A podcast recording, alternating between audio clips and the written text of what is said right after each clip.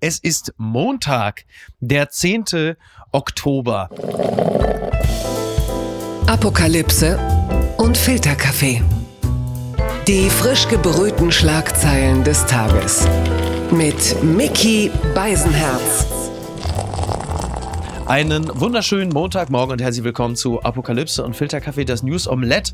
Und heute blicken wir ein wenig auf die Schlagzeilen und Meldungen des Tages. Was ist wichtig? Was ist von Gesprächswert? Worüber lohnt es sich zu reden? Und er weiß, wie man das macht. Er weiß, wie man mit Menschen über die Themen des Tages spricht. Denn das macht er nahezu wöchentlich in der Sendung Studio 9 beim Deutschlandfunk Kultur. Und überdies ist er wahnsinnig qualifiziert mit mir zu sprechen, denn er ist auch Niedersachse. Herzlich willkommen, Corbinian Frenzel. Einen schönen guten Morgen, Micky. Sturmfest und erdverwachsen. Sehr gut. Das ist mein Junge. Großartig. Einer wenigstens noch. Ähm, bevor wir gleich äh, so äh, uns an, nicht von der, sondern an die Leine machen, ähm, kurze Frage. Äh, Olaf Scholz trifft heute Viktor Orban. Also zum 70. von Putin äh, musste er nicht, aber Viktor Orban treffen, das sind so die Härten des EU-Alltages und als Bundeskanzler, oder? Mhm. Und da merkt man halt auch, die EU ist halt dann echt Familie. Ne? Ja. Also ähm, Wladimir Putin ist halt irgendwie doch noch so ein entfernter Bekannter. Da kann man dann auch gerne mal sagen, nee, mache ich nicht und mache ich nie mehr. Mhm. Und Viktor Orban ist halt so der der Onkel, bei dem man weiß, irgendwie, ob man will oder nicht, der gehört dazu. Ja. Und genau, ja. er ist der komische Onkel. Er ist so ein bisschen quasi so, würden wir das jetzt mal aufs Deutsche Parteiensystem übertragen, wahrscheinlich so der AfD-Onkel, mit dem man dann trotzdem ab und zu mal sprechen muss. Aber er ist doch auch immer genau so dieser Marker, an dem wir erkennen, dass die EU in erster Linie dann doch eher eine wirtschaftliche und keine Wertegemeinschaft ist. Ja, also ich meine, da merkt man auf jeden Fall, ähm, die Grenzen oder vielmehr auch manchmal die Überforderung des Projekts. Ne? Also mhm. die Wünsche, die wir daran haben, vielleicht gerade aus so zentraleuropäischer, westeuropäischer Perspektive, was ja. das alles sein sollte. Und andere, die sagen, Moment mal, Binnenmarkt ist eigentlich schon mal eine ganz super Sache. Vielleicht noch mal zwei, drei andere Sachen, die wir gemeinsam machen, aber den, den Rest, so LGBTQI-Rechte, alles Mögliche, lasst mal ja. bitte weg. Ne? Ja. Und da dann bei der Familienfeier irgendwie das so hinzukriegen, dass man sich am Ende nicht anschreit. Mhm. Bin gespannt, wie Olaf Scholz das macht, aber der ist ja nicht so der Typ, der schreit. Nein, es sei denn, man kommt ihm mit Trillerpfeifen und so. Dann geht er ja so ein bisschen aus sich raus. Also man muss sie nur entsprechend triggern. Ja, oder Friedrich Merz hat das ja auch geschafft. Ne? Das ist ja Im quasi Bundestag. unser Orban, oder was wolltest du damit sagen? Das sind deine Worte. Die Schlagzeile des Tages. Althusmann kündigt nach Wahlniederlage Rücktritt an. Und da sagen natürlich in Deutschland ganz viele, äh, äh, äh, äh, wer? T-Online äh, berichtet das Ganze. Die CDU musste herbe Verluste bei der Wahl in Niedersachsen einstecken. Spitzenkandidat Althusmann zieht Konsequenzen. Ja, gestern Abend, da schlossen die Wahllokale. Da war die letzte Landtagswahl in diesem Jahr und auch die letzte für lange, lange Zeit. Äh, Wählerinnen und Wähler in Deutschland atmen auf. Endlich darf Politik gemacht werden. Ja, gewonnen hat die SPD. Stefan Weil, der Ministerpräsident, bleibt im Amt mit äh, 33 33, also rund 33 Prozent, stand jetzt, da wir reden. Also ein sehr beachtliches Ergebnis. Und ich glaube, Stefan Weil ist jetzt auch der am längsten amtierende Landesvater da in Niedersachsen. So, du bist Niedersachse. Äh, wie blickst du auf eine solche Wahl? Sagst du, ja, das sind meine Niedersachsen? Döll. Oder was, was geht da so in dir vor? Jetzt kommt natürlich schon ein bisschen der Landesstolz, dass aber wirklich ernst gemeint, dass in so einer relativ großen politischen Krise mhm. das politische System insofern stabil ist, dass wir jetzt nicht die ganz großen Umwürfe haben. Also ja. wir haben ein relativ stabiles Parteiensystem. Wahrscheinlich kann es sogar eine Zweierkonstellation mit Rot-Grün geben. Ich meine, wer hätte das gedacht, mhm. dass wir nochmal einfach so eine klassische Zweierkonstellation kriegen? Fühlt sich irgendwie an wie so Bundesrepublik zu Zeiten, wie hieß er nochmal, Gerhard Schröders. Ähm, also insofern, auch wenn jetzt CDU und ja auch die SPD in Maßen ähm, ja. verloren ja. haben, also die Volksparteien weiter abnehmen und die AfD einen ja doch erheblichen Zuwachs hatte, aber insgesamt Absolut. ist es angesichts der Größe der Krise und der Befürchtungen, die wir gerade erleben, Leben schon ein Wahlergebnis der Stabilität, würde ich insgesamt sagen. Mhm. Ja, da würde ich mich grundsätzlich anschließen, aber manche einer sieht es natürlich anders. Die Taz zum Beispiel schreibt, Kriegsgewinnler AfD. Die AfD ist zweistellig und hat damit ihr Wahlergebnis im Vergleich zu 2017 fast verdoppelt. Sie profitiert von Abstiegsängsten und dem Bundestrend. Ja, gut, das ist klar. Also ich meine, das haben sie ja nun auch schon, naja, also relativ unverhohlen zu erkennen gegeben, dass die AfD es immer braucht, dass es Deutschland schlecht geht. Das ist mittlerweile ja auch so eine Art geflügeltes Wort. Aber so ist es natürlich auch. Und gerade jetzt äh, die Abstiegsängste, aber auch das Mobilisierungsthema Rassismus, Klammer auf, Flüchtlings- Problematik, Klammer zu, das sind natürlich dann genau diese Themen, die die Menschen zur AfD treiben oder halt eben auch zum Beispiel von der FDP weg, Fragezeichen, von der CDU weg, Fragezeichen. Ja. Man fragt ja, wo kommt's her, ne? Ja, ich wollte es jetzt auch nicht zu schön reden. Also gerade dieses AfD-Ergebnis ist natürlich ähm, schon ein Fanal. Mhm. Also wenn man überlegt, dass in einem Bundesland wie Niedersachsen, wo die AfD strukturell schwach war, beim letzten Mal etwas mehr als sechs Prozent, auch in der Zeit äh, 2017, wo sie tendenziell sehr stark war. Ja. Und dann, also ich finde ja, Leistung muss sich lohnen. Äh, wenn man sich anguckt, was die AfD in Niedersachsen geleistet hat. Sie hat sich vor allem zerstritten. Es gibt gar keine AfD-Fraktion mehr, weil die alle so äh, konträr zueinander ja. standen. Ist insofern das ist natürlich wirklich schon auch ein bedrückendes Ergebnis. Und ich, ich mache mal eine kleine Schleife, weil ich finde es gerade mhm. so als öffentlich-rechtlicher Journalist immer ähm, äh, schwierig und da möchte ich mich auch sehr zurückhalten, so Zuordnung zu machen, was sind, äh, was sind sozusagen gute Wählerstimmen und wer hat falsch mhm. gewählt. Ähm, nur darf man, glaube ich, doch den Maßstab ansetzen, sind da Parteien, die Lösungen anbieten, die Konzepte anbieten oder die, wie du gerade zu Recht gesagt hast, letztendlich ein Geschäftsmodell haben. Deutschland muss es möglichst schlecht gehen, dann geht es ihnen besser. Mhm. Und das ist eben, das ist ist in der Tat wirklich wahrscheinlich der traurigste Teil des Wahlergebnisses von gestern Abend. Es gibt ja Menschen, wie zum Beispiel der höchstgeschätzte Journalist äh, Stephen Anpalagan, der sinngemäß gesagt hat, mit Blick auf das AfD-Wahlergebnis in Niedersachsen, ja, lass Friedrich Merz noch so ein bisschen so weitermachen, dann kommen die auf 20 Prozent. Das ist natürlich, würde ich jetzt grundsätzlich erstmal sagen, etwas, was viele als steile These bezeichnen würden. Dem würde ich mich bis zu einem gewissen Grad anschließen.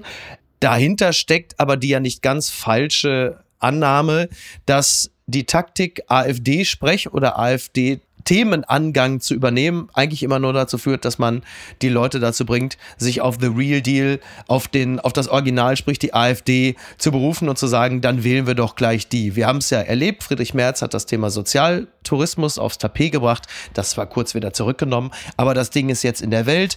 Jens Spahn saß gerade eben bei Anne Will, hat auch so insinuiert, dass das Thema Sozialleistungen, gesteigerter Mindestlohn auch den Fluchtanreize verstärken könnte und den Pull Pull-Effekt, der ja jetzt auch wieder häufiger benutzt wird, zu verstärken.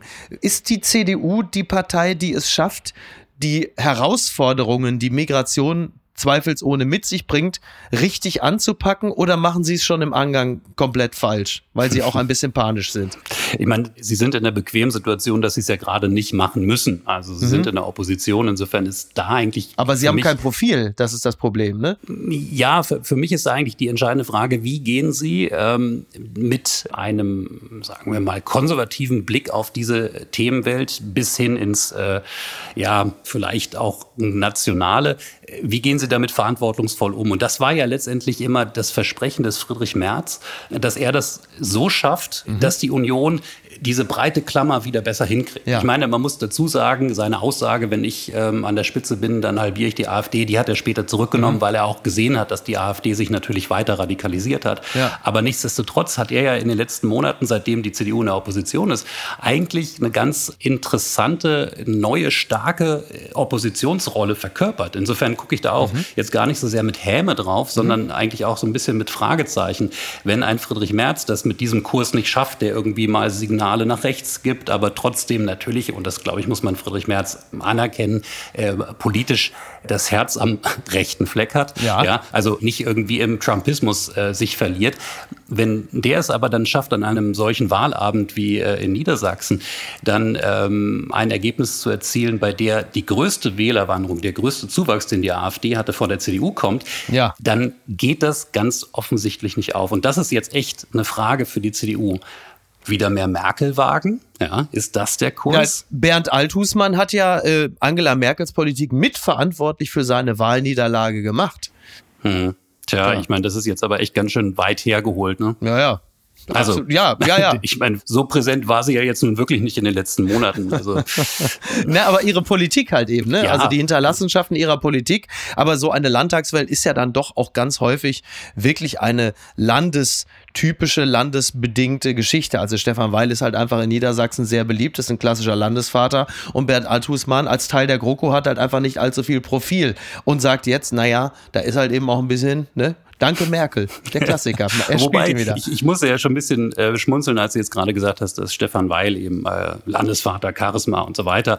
Ja, Charisma habe ich ihm nicht unterstellt. Nee, okay. Das warst du jetzt. Ja, es war wahrscheinlich der Wunsch der Vater des Gedanken. Nein, aber das finde ich ja faszinierend, wie die Leute einfach dadurch, dass sie länger da sind, dann irgendwann ja so eine Aura entwickeln, dass sie mhm. da hingehören. Also 2013, als er das wurde, war das ja ja, fast ein bisschen zufällig. Und äh, man hätte jetzt nicht gedacht, dass das so derjenige ist, der dazu führt, dass die Niedersachsen sagen, der muss es unbedingt bleiben. Ja. Du merkst, ich bin so ein bisschen vorsichtig, weil ich dieser Politiker-Typus Stefan Weil, ich weiß aber gar nicht, ob ich das eigentlich gut finde, dass so sachliche Typen dann so präsent sind und, und so mhm. Erfolge auch haben oder ob ich nicht doch ein bisschen, ähm, ich, ich mache gerade schon die Anmoderation, dass ich gleich von dir nochmal ähm, den ehemaligen Ministerpräsidenten ich, ich, genau, äh, präsentiert kriege, genau. weil ich das doch schon manchmal so ein bisschen vermisse, so diese, ja breitbeinige, bisschen schnoddrige, bisschen unverschämte. Ich weiß äh, wirklich Politik. nicht, von wem Sie reden. Ja, ja. und äh, an dieser Stelle, bevor wir gleich zum nächsten Thema kommen, ich gebe ihn dir natürlich sehr gerne. Und zwar gibt es ein schönes Interview mit dem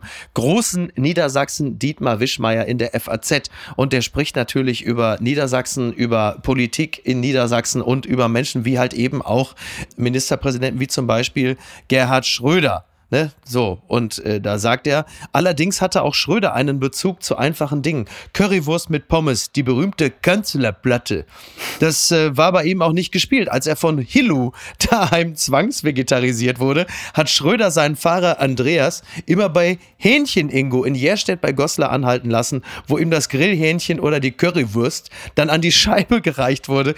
Dieses spätere Brioni-Zigarren-Neureichgetue passte gar nicht zu Schröder. Ja, das ist doch toll. Acker, so, bitte. Ja, wäre mal dabei doch, ne? geblieben, ne? Ja. Aber es ist wirklich immer schwerer geworden, was Gutes über Gerhard Schröder zu sagen. Aber ich glaube, ja, ja. ich bin so, ich bin wahrscheinlich einer der letzten, äh, wie nannte man die Frogs, ne? Friends of Gerd. Wohl, ich war, war ich natürlich nie immer zu unwichtig, äh, um da wirklich dabei zu sein. Aber ähm, was der Schröder halt geschafft hat, ich, ich würde das immer so Populismus der Mitte nennen. Also das war halt wirklich einer, der hat halt echt die Currywurst gegessen ja. ähm, und ja. hat halt geredet wie jemand, der gerade eine Currywurst äh, verspeist hat am Tresen und hat aber sehr lange, bis es dann irgendwann kippte, dabei trotzdem einen guten politischen Kompass gehabt. Ja, und Gut, vielleicht müssen wir ja, gar nicht so weiß, viel über ihn reden. Ja, aber genau, wir waren ja gerade bei jemandem wie Stefan Weil, der war halt damals, als der Schröder Ministerpräsident war, war der Stadtkämmerer von Hannover und, und das ist auch ein das bisschen ist aber wirklich so ein auch eine Diagnose, ne? ist ja eine schöne Stadt, aber es ist ja nicht nur Niedersachsen. Ne? Ich habe mal, als Daniel Günther wiedergewählt wurde, die, die Aussage eines Hauptstadtjournalisten gehört, der sagte, naja, früher wäre so jemand Landrat geworden. Ne? Und heute sind das die Ministerpräsidententypen. Und wie gesagt, ich, ich bin so gar, gar nicht so ganz entschieden, ob das jetzt eigentlich, ob ich da jetzt so irgendwie mit Wehmut gucke, dass ich mir mehr so ja, charismatisches Auftreten wünsche oder ob das ein guter neuer Politikertypus ist, der es vielleicht einfach viel sachlicher und vernünftiger macht. Entzauberte Scheinriesen. Äh, damit würde ich ganz Deutschland und die Infrastruktur bezeichnen. Die Täter unbekannt, die Wirkung enorm, so schreibt Constanze von Bouillon in der Süddeutschen Zeitung. Offenbar weiß niemand, wie sich das Land effektiv gegen Sabotageakte auf die Infrastruktur schützen lässt. Im Fall des Bahnausfalls in Norddeutschland stellt sich noch eine andere Frage. Ja, ich habe es natürlich mal wieder live mitbekommen als äh, Bahncard 100 Inhaber. Ich wurde morgens wach, ich musste nach Berlin am Samstag, dann hieß es plötzlich Zug aus Stromausfälle, komplett alles, der komplette Norden liegt lahm, äh, Funkstörung und dachte sehr früh schon, oh, das könnte Sabotage sein. Ist natürlich auch eigentlich absurd. Also ich habe ja auch gesagt, das ist ja eigentlich unmöglich irgendwie, dass jetzt Putin oder irgendwelche Terroristen äh, jetzt anfangen irgendwie äh, dafür zu sorgen, dass bei der Bahn es massiv zu Ausfällen und Verspätungen kommt. Das darf ja wohl nicht wahr sein. Das überlässt man Bund und Bahn ja bitte in Zukunft auch weiterhin allein. Und so ähnlich war es auch. Gegen Mittag ging dann alles wieder. Also die Funkstörung war behoben. Ab da fielen die Züge einfach regulär aus. Wegen kaputtem Stellwerk, Türdefekt, Personal fehlt. Also es ist wirklich Wahnsinn gewesen. Es war ab Mittag ging trotzdem nichts. Also will sagen, an dem ganzen Tag zu 50 Prozent waren Saboteure oder Terroristen am Werk. Die anderen 50 Prozent hat wirklich die Bahn übernommen, was die Ausfälle angeht. Ich bin am Ende mit dem Auto nach Berlin gefahren. So war's. Aber, aber es spricht in gewisser Weise für die Bahn, dass sie eine gewisse Ehrlichkeit an den Tag legen. Sie hätten ja auch einfach den ganzen Tag weiter äh, das auf äh, diese Sabotage zurückführen können. Ja, das Oder stimmt. aber es ist viel schlimmer und es war wirklich Sabotage und irgendwann ähm, haben sie dann gedacht, oh Gott, äh, wenn die Leute denken, das haben nicht wir verursacht, sondern irgendwie von außen, dann bricht vielleicht Panik aus. Vielleicht war es auch das. Aber jetzt nochmal zurück auf den Kommentar. Wir merken ja jetzt dieser Tage, wie anfällig wir sind. Also ich meine, es ist ja verrückt. Da hast du irgendwo in Herne und irgendwo in Berlin hast du jemanden, die, die kappen zwei Kabel und komplett das ganze Land liegt lahm. Ja. Und dadurch, dass das alles so zentral gesteuert scheint, merken wir ja, wir sind halt an ganz vielen Stellen verwundbar. Und ich habe so ein bisschen das Gefühl, dass die 2020er möglicherweise auch wirklich jetzt so die Zeit dieser Sabotageakte werden könnten. Auch Stichwort Cyberkriminalität. Also wir haben so viele, so viele Stellen, an denen wir so massiv verwundbar sind. Ich glaube, wir wissen noch gar nicht so genau, worauf wir da noch so zusteuern. Die Frage ist äh, für mich vor allem, wer kann das? Mhm. Also wer ist in der Lage dazu? Das ist ja im Moment auch noch die offene Frage. Ich Ja. gibt ja so Tendenz, dass eher so in Richtung linke Aktivisten Mhm. ähm, ermittelt wird. Wobei ich mich dann schon gefragt habe, was ist das? Ist das die RAF fünfte Generation? ja. Auch das erfordert ja wirklich ein bisschen mehr Wissen, als so die Castor-Gegner normalerweise drauf haben. Ja, ne? Die ja. haben doch mit diesen Hakenkrallen immer gearbeitet an den, Hoch, Stimmt. Hoch, äh, an den, an den Leitungen. Ja. Aber ja, wenn es staatlicher Terrorismus ist und, und äh, Sabotage, Puh, so oder so. Es ist halt wirklich spooky und vor allem reißt es uns wirklich aus dieser Sicherheit, aus Mhm. dieser Sicherheit, mit der ich auch immer viel zu unsichere Passworte wähle für alles, was ich so habe. Oh Gott, hör bloß auf, ey. weil ich immer schon dachte, wer, wer soll denn damit irgendwie Ja, ja. Schindluder betreiben? Ja, ja. Und wir sehen es jetzt im großen Stil, dass wahrscheinlich auch unsere Politik immer dachte, naja, wer, wer soll denn ernsthaft ein Kraftwerk abschalten wollen oder das Bahnnetz? Ja, wer hätte denn ein Interesse dran? Und jetzt Mhm. Ja. sehen wir, es gibt genug Akteure, die offenbar ein Interesse dran haben. Morgen vielleicht schon der Skandal des Tages.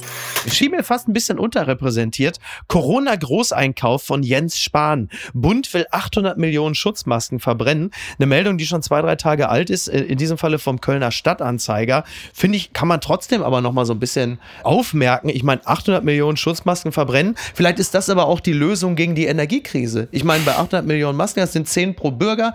Kleines Feuerchen. Irgendwie, wie lange brennt so eine Maske? Hält die warm? Wie viele Tage komme ich mit den Masken durch den Herbst und Winter?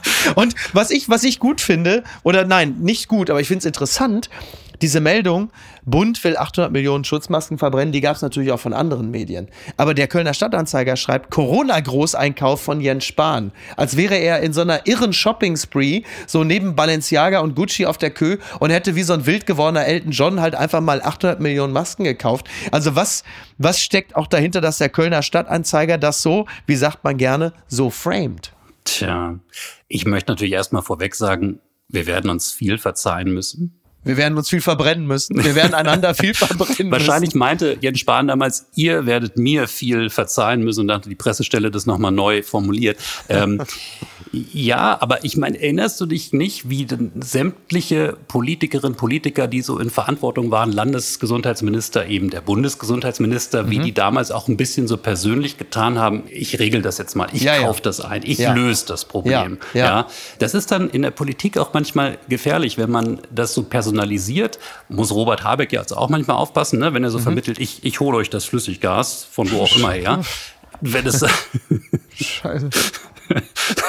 wenn es dann nicht kommt, äh, dann, dann ist es eben auch äh, Robert, der nicht Ja, geliefert hat. ja. Und nicht, nicht der Staat, wo es vielleicht ganz gute Gründe gab. Genau. Also insofern, Kölner Stadtanzeiger, ich finde, das kann man machen. Zumal jetzt, äh, und deswegen komme ich auch drauf, Jens Spahn hat ja jetzt sein Buch veröffentlicht oder ist, wird in diesen Tagen veröffentlicht, Mhm. Ja. genau mit diesem Titel. Wir werden uns viel verzeihen müssen. Ja. Übrigens, äh, diese 800 Millionen Schutzmasken, die muss man ja nicht verbrennen. Äh, just in diesem Moment gibt's eine E-Mail von Finn Kliman. Leute, ich hätte da noch Kontakte. ich weiß auch. Leute, naja. Das hat mich traurig gemacht. Dutzende ehemalige Ortskräfte sind inzwischen tot. Das berichtet die Süddeutsche Zeitung über Afghanistan. Die Bundesregierung räumt ein, dass viele Afghanen mit einer Aufnahmezusage nicht mehr leben. Nicht alle starben einen Zitat, natürlichen Tod. Ja, das Thema Ortskräfte, das wabert jetzt noch bei dem einen oder anderen so durchs Gehirn. Man, man hört, ja, das ist so ein bisschen so der Sound aus dem August 2021. Aber die Wahrheit ist, und die kriegt man hier nochmal belegt, das Thema ist für immer weniger Leute von Bedeutung und sorgt dafür, dass viele Menschen, die uns in Afghanistan geholfen haben, der Bundeswehr, die Zusagen erhalten haben, wir holen euch da raus und dann so lange darauf gewartet haben, dass es passiert, bis sie am Ende nicht mehr leben. Hm. Das ist echt, äh, das ist eine total bedrückende Nachricht. Und als du es gerade nochmal gesagt hast, August 2021, das ist ein gutes Jahr. Mhm. Ja, also wo, wo man auch mal merkt, ähm, wie unsere Aufmerksamkeitswellen sich verschieben. Nun gut, es ist auch wirklich viel passiert und auch viel. Schlimmes und viele neue, äh, vor allem eine zentrale neue Krise dazugekommen, ja. die natürlich geografisch nochmal näher liegt. Das ist natürlich auch der Tatsache geschuldet. Nur glaube ich und fürchte ich sogar selbst ohne Ukraine-Krieg wäre die Aufmerksamkeit nicht sehr viel geringer. Mhm. Und ich kann nur hoffen, dass auch solche Berichterstattung dann immer noch mal wieder zu mehr Aktion, politischer Aktion führt. Aber ich habe bei diesem Afghanistan-Komplex, weil wir natürlich, wir sind jetzt auch in dieser Tonlage und kritisieren das und es wurde ja auch im August 2021 zu Recht massiv kritisiert, dieser Abzug. Ja. Aber ich habe mich damals schon auch immer gefragt, wie das denn gewesen wäre, als die Amerikaner gesagt haben, wir gehen raus und dann eine deutsche Bundesregierung gesagt hätte, wir können die Leute da jetzt nicht alleine lassen, wir füllen das amerikanische Kontingent äh, entsprechend auf, wir sorgen für die Sicherheit der Afghanen und Afghanen, mhm. wir verhindern, dass die Taliban wieder an die Macht kommen, mal mhm. Klammer auf, abgesehen davon, dass wir das militärisch gar nicht gekonnt hätten. Ich hätte gerne mal die politische Debatte gesehen in diesem Lande, ja. gerade vor dem 100 Milliarden Bundeswehrpaket. Also es fällt auch natürlich immer nicht nur auf die Politik Politik, sondern auch ein Stück weit auf uns zurück. Und wir, zumindest Teile von uns, zeigen uns gerade sehr berührt, sehr interessiert, sehr mitgenommen von dem, was in der Islamischen Republik Iran geschieht. Es gibt Meldungen wie zum Beispiel von NTV, Proteste gehen weiter, Opposition hackt iranische Fernsehnachrichten, also auch da wieder das Thema Hacking, auch da geht es darum, Kontrolle zu gewinnen über etwas, in diesem Falle natürlich für uns positiv, weil es darum geht, auch diesen Nachrichtenkrieg irgendwie zu gewinnen. Es gibt die Meldung, dass ähm, bei Protesten übers Wochenende 185 Menschen ums Leben gekommen gekommen sind. Es gibt auch die Berichte, in denen die gerichtsmedizinische, das Urteil der Gerichtsmedizin im Iran besagt oder herausgefunden haben will, dass Massa Amini eben nicht an Polizeigewalt verstorben ist. Das wurde auch sehr, sehr heftig diskutiert und debattiert, weil Medien, die das vergleichsweise neutral gemeldet haben, dass eben halt die iranische Gerichtsmedizin, die Regierung sagt, da war nichts in Anführungsstrichen, dass das so gemeldet wurde, dass man quasi auf das Narrativ der iranischen Regierung reingefallen ist. Also will sagen, da ist sehr viel in Bewegung, das wird sehr emotional begleitet und die Frage, die sich anknüpft, ist, wie lange wird das so sein? Wie lange wird die iranische Bevölkerung, die Frauen und die Männer mit unserer Solidarität und unserem Interesse rechnen können, bis der Lichtkegel wieder auf etwas anderem liegt, von dem wir jetzt noch gar nicht wissen, dass uns das sehr bald bewegen und zu Internetaktionen verleiten wird.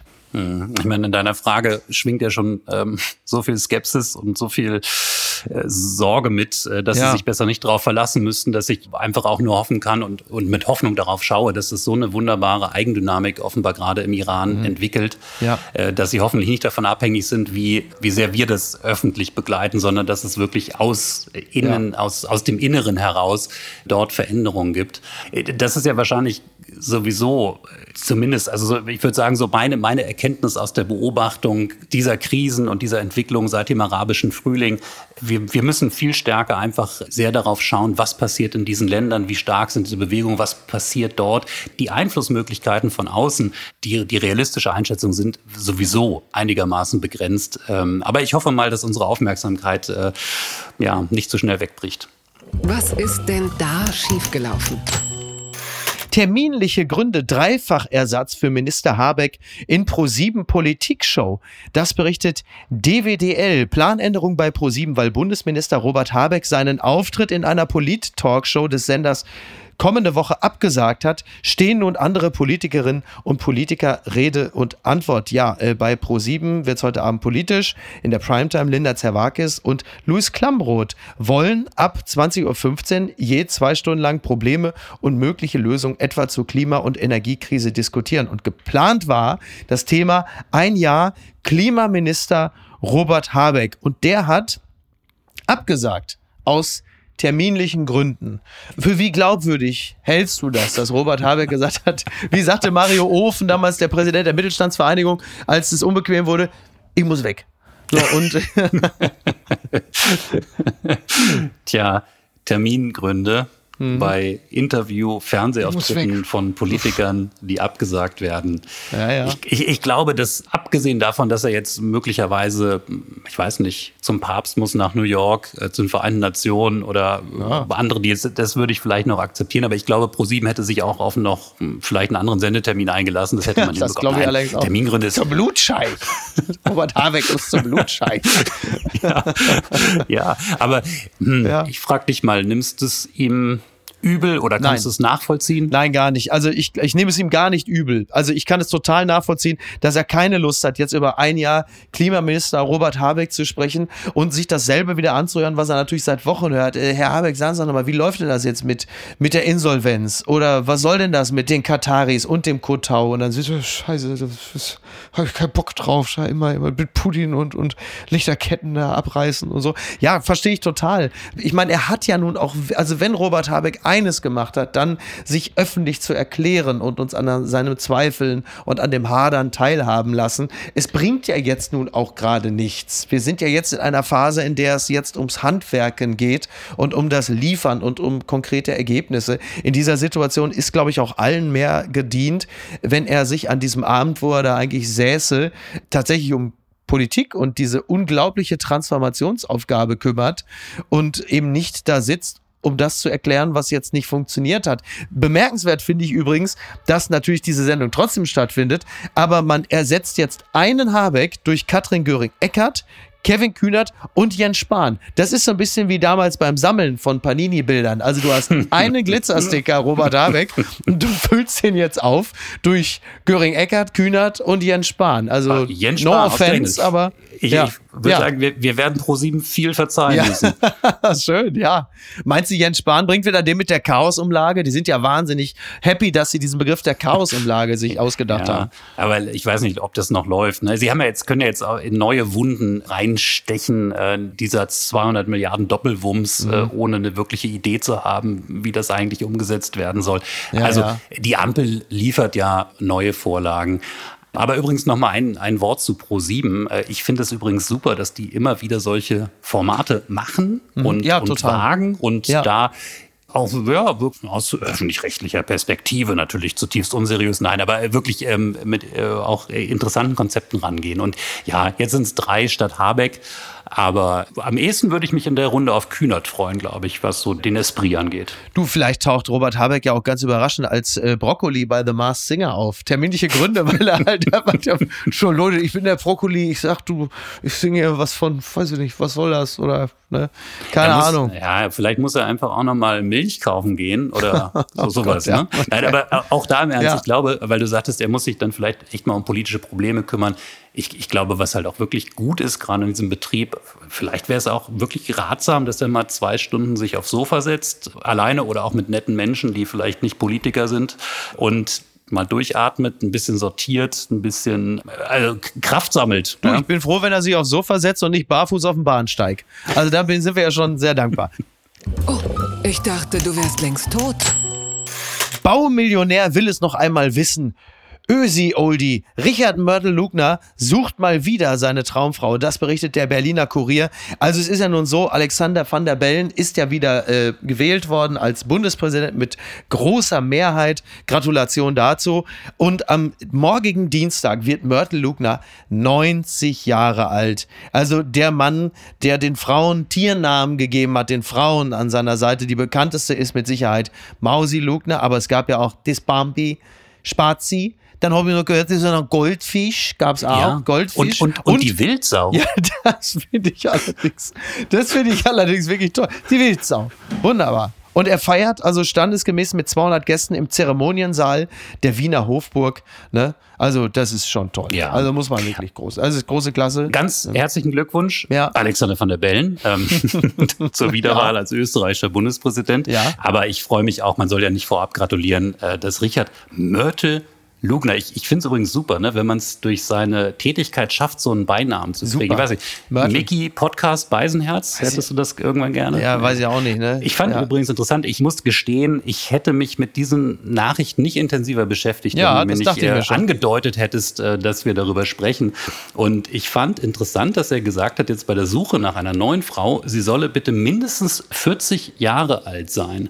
Und das ist doch schon irgendwie auch eine, eine charakterliche Weiterentwicklung, oder? Ein Satz, den man von Leonardo DiCaprio mit Sicherheit nicht hören würde. Das steht schon mal fest. Lieber Comedian, ich danke dir ganz herzlich. Ich möchte an dieser Stelle kurz noch zwei Dinge äh, bewerben. Zum einen, L'amour numérique.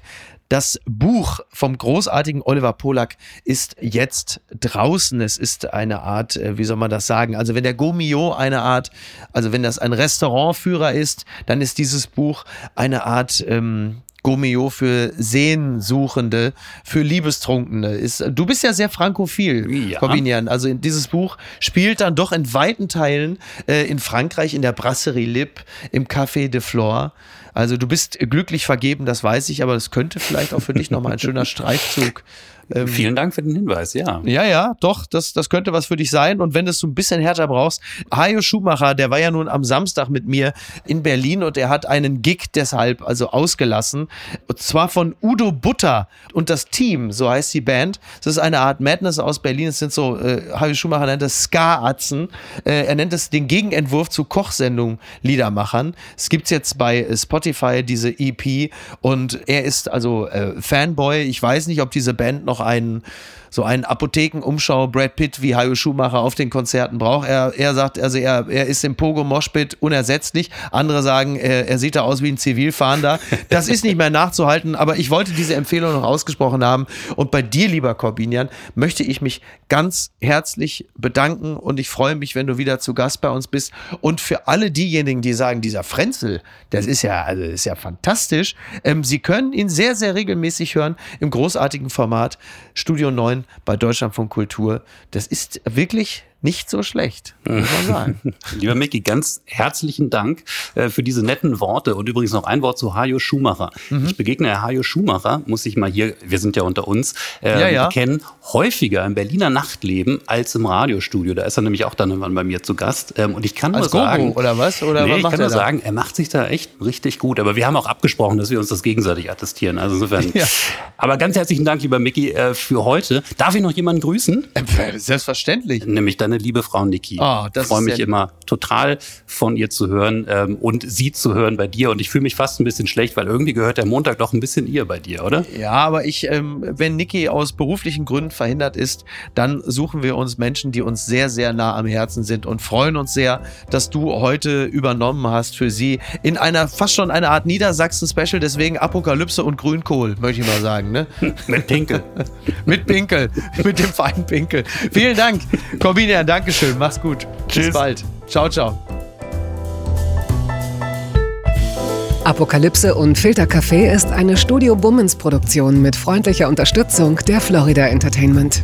Redaktion Niki Hassania. Executive Producer Tobias Baukhage. Produktion Hanna Marahiel. Ton und Schnitt Niki Fränking. Neue Episoden gibt es immer montags, mittwochs, freitags und samstags. Überall, wo es Podcasts gibt. Stimme der Vernunft und unerreicht gute Sprecherin der Rubriken Bettina Rust.